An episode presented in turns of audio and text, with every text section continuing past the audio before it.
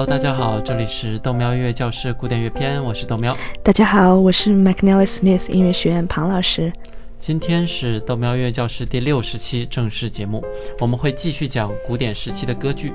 相信大家已经看了整部 Don Giovanni 的歌剧，今天我们就不再继续讨论这部歌剧的剧情。是的，在《唐乔瓦尼》这部歌剧中会出现大量的声乐重唱，这个呢和普通的戏剧感觉完全不同。想象一下，如果一个语言类节目大家同时说话，那么一句一句的就会显得非常混乱。但在这种歌剧中呢，只要音乐和唱词搭配得好，就会变得非常和谐，并且极富戏剧张力。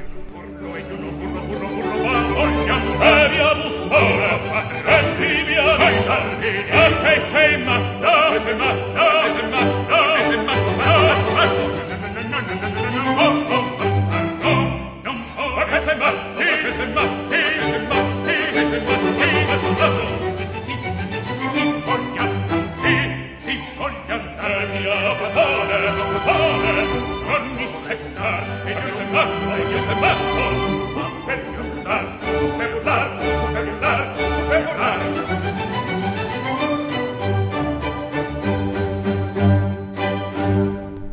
一般来说，作者会把这种声乐重唱放在某一个场景的后半段，最重要演员出现之后，引出下一个场景。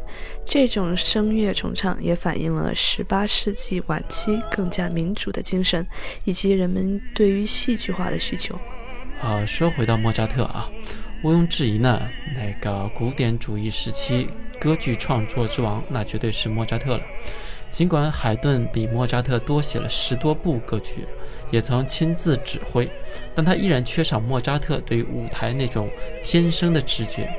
所以直到今天啊，普通人对于海顿的歌剧作品能叫得出名字的那是少之又少。而莫扎特呢，十二岁就开始写歌剧，写歌剧是莫扎特最喜欢做的事情。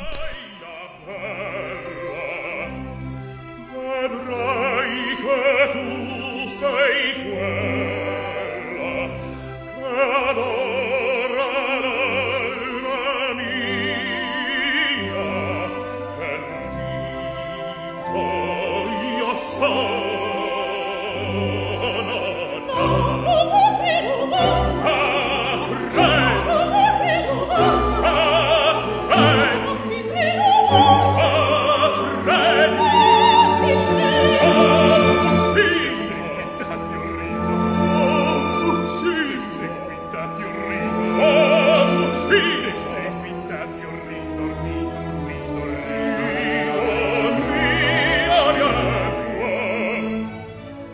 其实，大部分的作曲家要么擅长于写作器乐性、欣赏性质的交响乐，要么倾向于写歌剧。比如瓦格纳、威尔第、布吉尼基本上只写歌剧，而巴赫、贝多芬、海顿这基本上都倾向于交响乐。但莫扎特他就是一个全才。是啊，巴赫啊一部歌剧都没写，贝多芬呢写了一辈子只写了一部歌剧《费德里奥》，就是费德里奥。那他还是花了将近十年时间修改了很多次，而海顿和贝多芬呢，没有莫扎特的那种才能。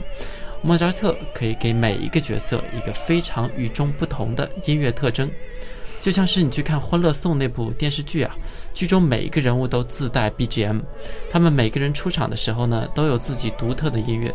莫扎特的音乐也天生自带一种戏剧效果。然后可以带着听众进行非常迅速的情绪转换，在这一点上，我觉得《费加罗的婚礼》这部歌剧展现的那更是淋漓尽致。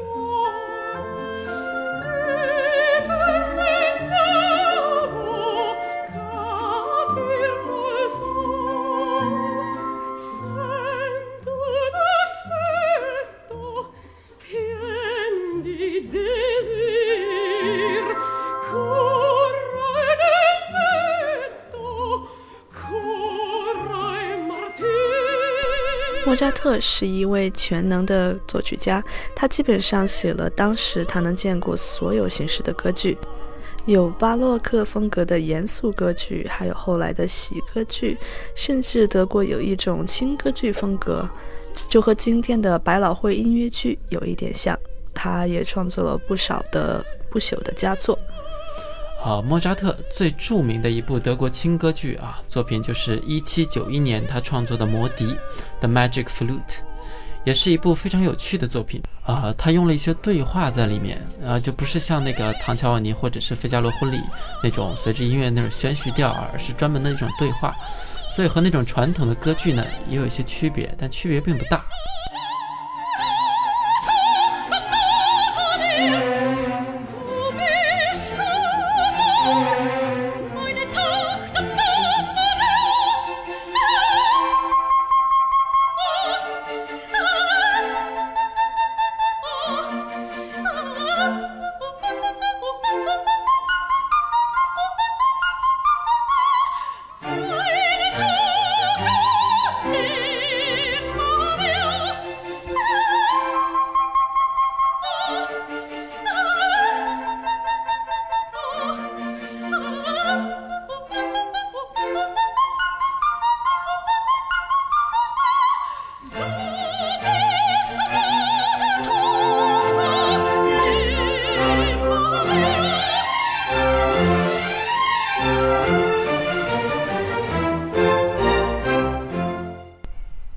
莫扎特对于歌剧最重要的贡献是他创立了一种新式的歌剧。怎么讲呢？就拿我们正在听的《Don Giovanni》来举例子，大家在看的时候可以看到里面各种插科打诨的吐槽，但其实却是在讨论一个关于抢劫、谋杀还有诅咒的故事。这种歌剧混合了严肃的内容和喜剧的元素，来到达一种更加有张力的效果。的确。他在一七八六年创作的《费加罗婚礼》首映是在维也纳皇家剧院，讲的却也是一个市井的喜剧，同时也严肃地讨论了背叛、通奸、爱情以及宽恕。由于歌剧太成功啊，所以后来又在布拉格继续演出。在这里，豆喵要强烈推荐一下，这周呢，大家可以去看看《费加罗的婚礼》这部歌剧。我个人感觉啊，这部歌剧的剧情真是足够狗血。剧情走向各种反转，反转再反转，只有你想不到，没有他做不到。如果他改编成电影，那就肯定是超级无敌大烂片儿。但是以歌剧的形式，却让人觉得毫无违和感。莫扎特音乐的情绪转变之快，可以让观众分分钟哄堂大笑，也可以让大家瞬间泪流满面。让我们再回到 Don Giovanni 这里，我们有必要再提一句，这位洛伦佐达彭特，也就是。当《Giovanni》这部歌剧的脚本创作者，我们的图二有他的照片。是的。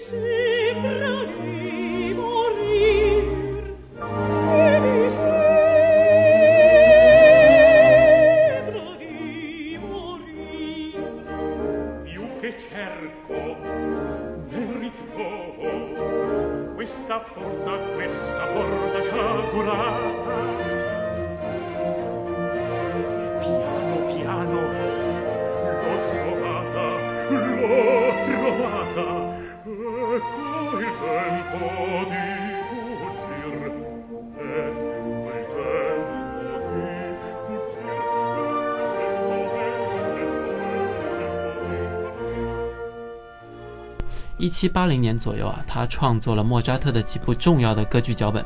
达蓬特呢是一个意大利的牧师，后来在莫扎特死后，他一八零五年移民美国，在宾夕法尼亚开了小店儿，做过贸易。禁酒令时期还偷偷卖过酒。一八一二年还小规模的倒卖军火，最后他移民到纽约。一八二五年成为哥伦比亚大学第一位意大利语文学教授。一八二五年也是他啊赞助了《唐乔瓦尼》这部歌剧在美国的演出，这也是第一次在美洲上演了莫扎特的歌剧作品。二零零九年的时候呢，有一部电影叫做《歌剧浪子》，里面讲述了莫扎特和达朋特这两个好基友如何一步一步创作了《唐乔瓦尼》这部作品。我们的图三中放了这部电影的海报啊，有兴趣的小伙伴可以去查一查。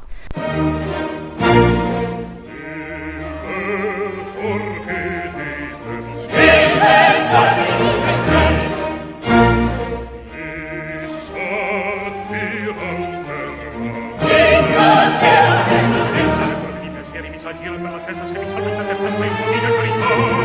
Vedo man, stelle queste inferi, stelle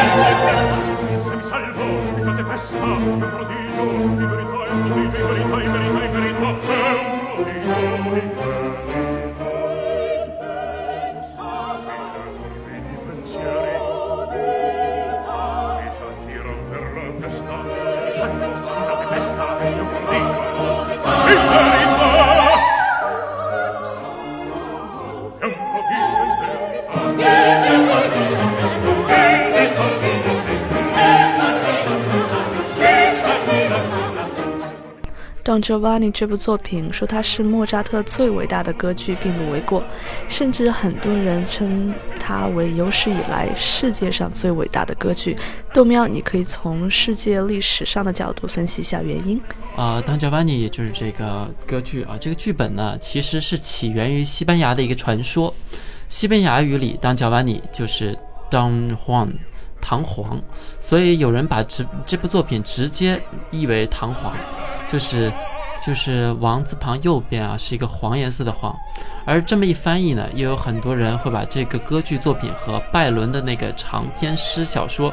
啊，那个弄混，毕竟拜伦的诗写的也是西班牙的故事，但莫扎特的这个弹簧啊，和拜伦的弹簧没有什么关系。莫扎特这个弹簧主要取自西班牙十四世纪的一个故事传说，后面一六三零年左右被出版成文字。弹簧在当时的语境中，其实就是花花公子的代名词。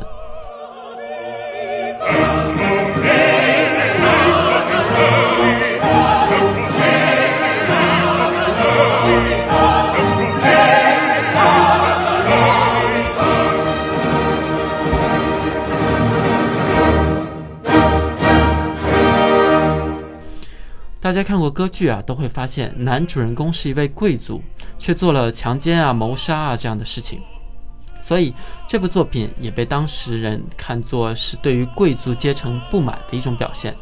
而里面的那个 Leporello 呢，却是那个总在揭穿唐乔瓦尼的那个英雄，他总是能指出主人生命中的矛盾点以及当时社会的矛盾，这也是这部作品的魅力之处。莫扎特和达蓬特两个人啊。表现了当时社会这种紧张局面，用我们毛主席的话说，那就是极富革命精神的两大创作者。想想啊，一七八七年《唐乔瓦尼》上映，而一七八九年法国大革命就开始了。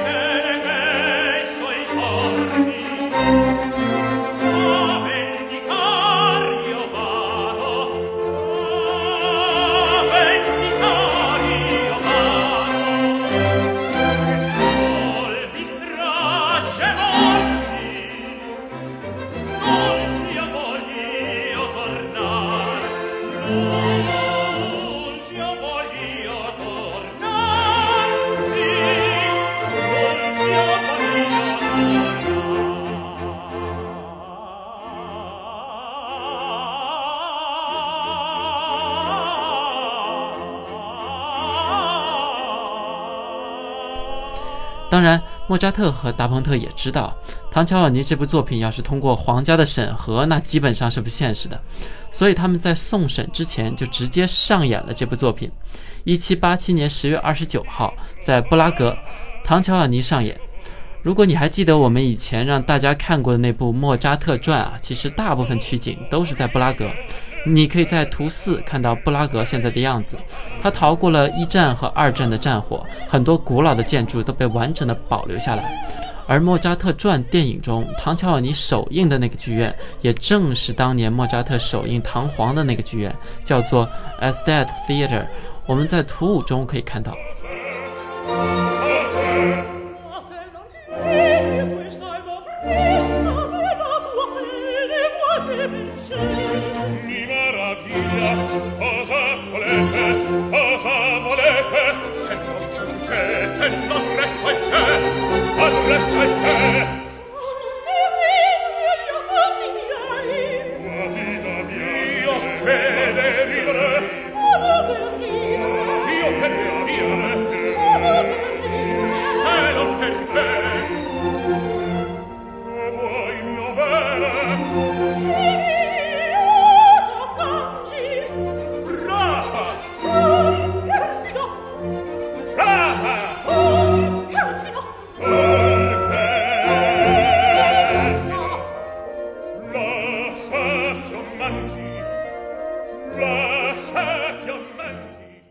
讲了这么多关于莫扎特歌剧的背景，庞老师，我们最后要不要再讲一讲音乐？我们最后听两段莫扎特喜欢使用的恶魔的声音，D 小调。首先是这部分。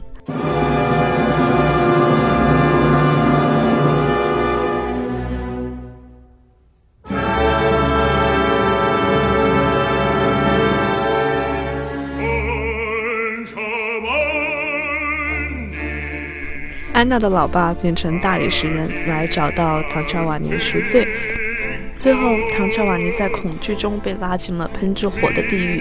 这里全部都是 D 小调。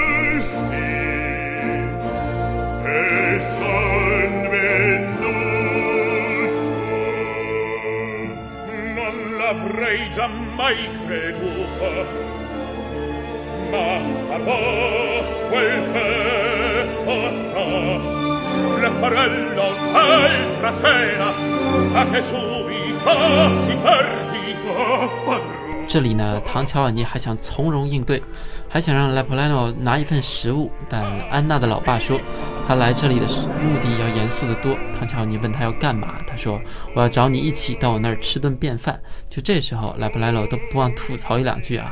唐乔瓦尼最后也不想认怂，然后对方让他伸手过去，接着让他悔过自新。但老唐怎么可能悔过嘛？最后他就在地狱的烈火中得到了永生。你看你自己又乱说。不过整个部分全部都在 D 小调上。我们如果再回到 Don Giovanni 的序曲听一下，它也是 D 小调。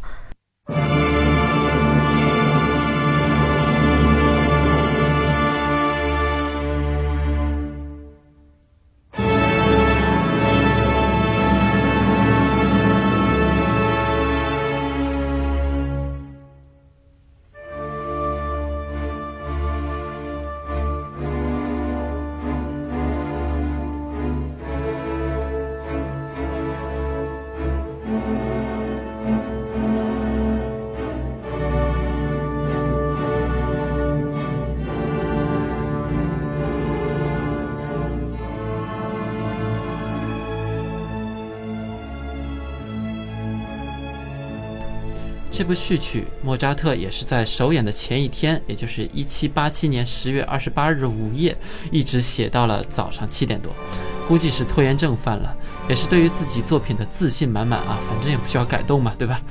这个序曲也是《莫扎特传》这部作品的电影的主题曲。下次你再看这部电影的时候，感受会完全不一样。有时候我们总觉得莫扎特的作品当中充满了光明的正能量，因为他从小就被誉为神童，一辈子也没有吃过什么苦。而贝多芬被他变态老爸虐待的童年就是苦大仇深的。接下来我们会讲到他。但是尽管如此，莫扎特短短的一生中有很多非常值得让人深入思考的悲剧作品，就比如这部《Don Giovanni》，我们可以在其中看到莫扎特的另一面。